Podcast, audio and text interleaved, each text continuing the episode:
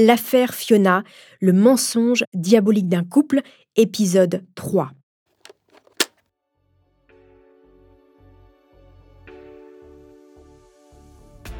Cécile Bourgeon et Berkan Maclouf, la mère et le beau-père de Fiona, ont avoué. Ils ont tué la petite fille de 5 ans.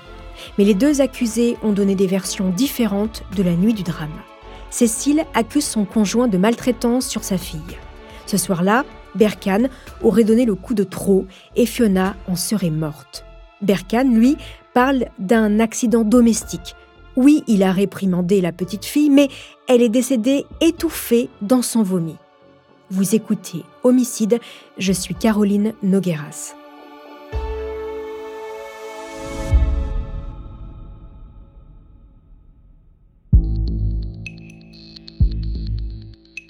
Alors qui croire? La mère?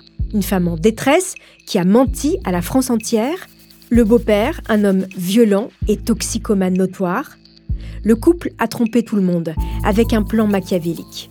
Pour l'heure, Cécile est mise en examen pour quatre chefs d'accusation, non-assistance à personne en danger, dénonciation d'un crime imaginaire, modification d'une scène de crime et recel de cadavres. Elle risque 5 ans de prison.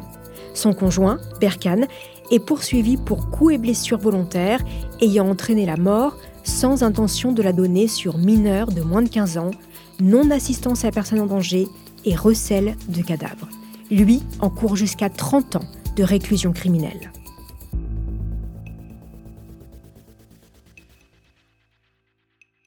L'enquête doit déterminer les rôles de l'un et de l'autre.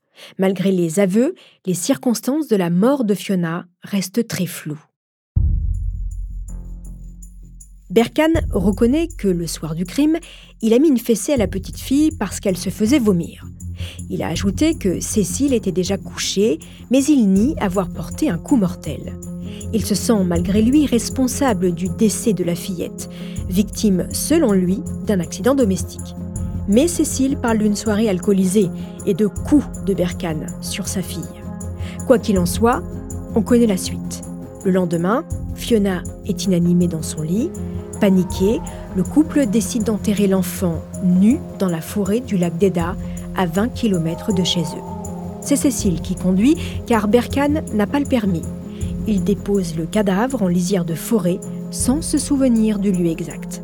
Puis, de retour dans leur appartement, ils échafaudent leur sinistre scénario pour cacher le décès de Fiona. Sur ces deux points, les explications des accusés concordent.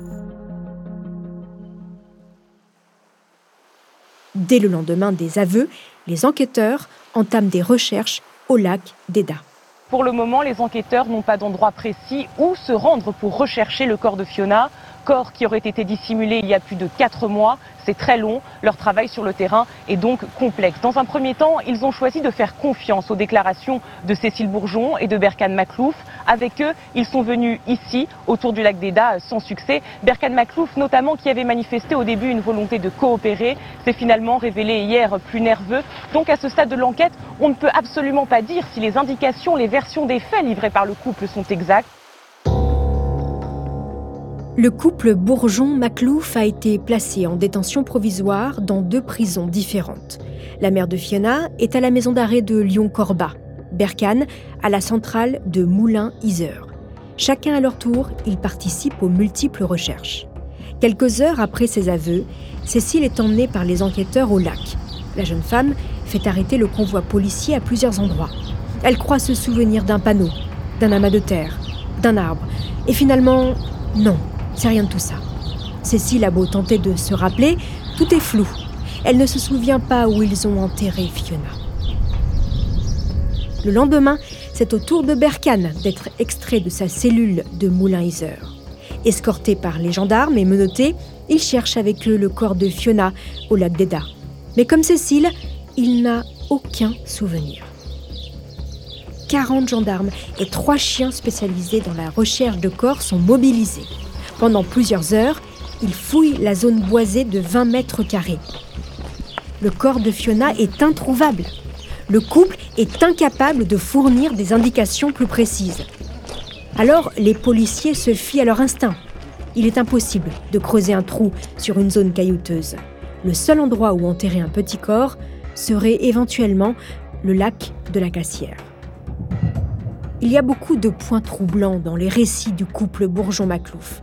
Déjà, aucun des témoins présents au lac d'Eda, le jour présumé de l'enterrement de Fiona, n'a remarqué quelque chose.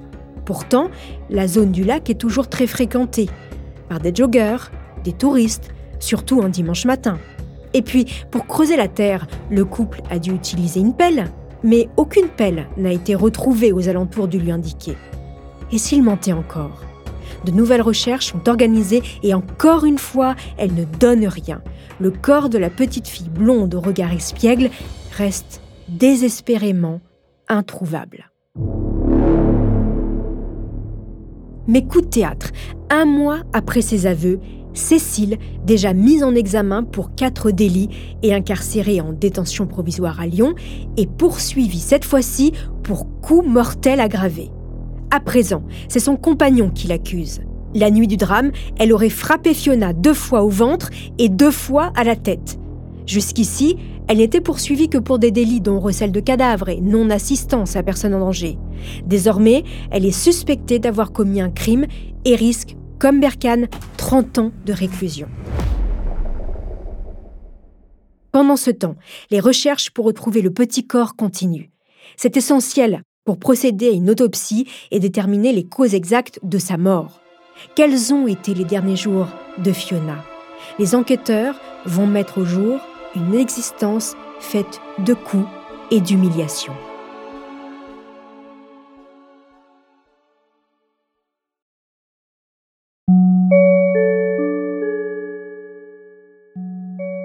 Fiona est née à Clermont-Ferrand un jour froid de début décembre 2007.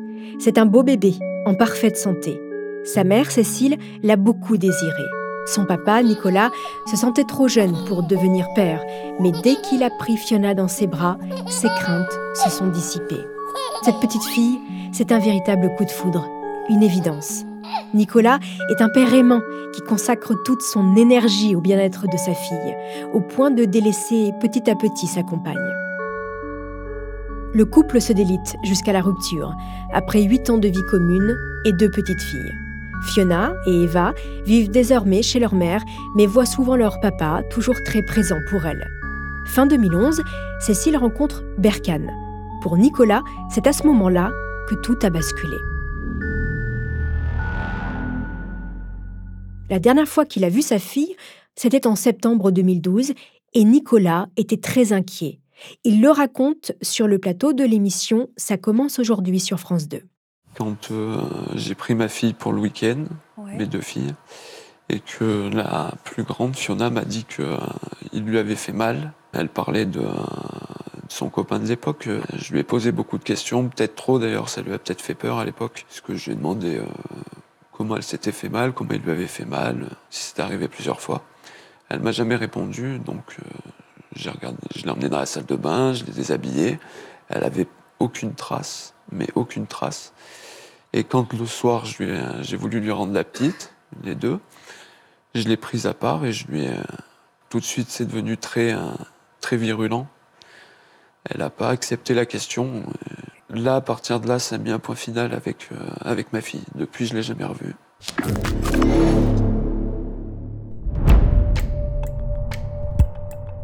Que se passe-t-il derrière les murs du petit appartement sordide de Berkane et Cécile? Pendant ces différents interrogatoires, Cécile en dévoile un peu plus. La semaine de sa disparition, Fiona avait un gros bleu sur le côté gauche de son visage. Pour le cacher, elle lui a mis un petit bandeau sur la tête.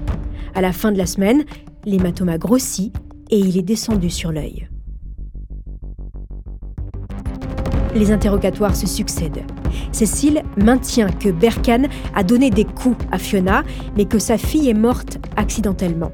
Mais elle raconte aussi au juge que son compagnon était un homme violent. Il l'a frappé et frappé aussi ses deux petites filles. Fiona aurait encaissé de nombreux coups. Mais alors, pourquoi Cécile n'a pas protégé sa fille? A-t-elle aussi été violente envers Fiona? Cécile le nie farouchement. Elle a été dépassée par une situation devenue insoutenable.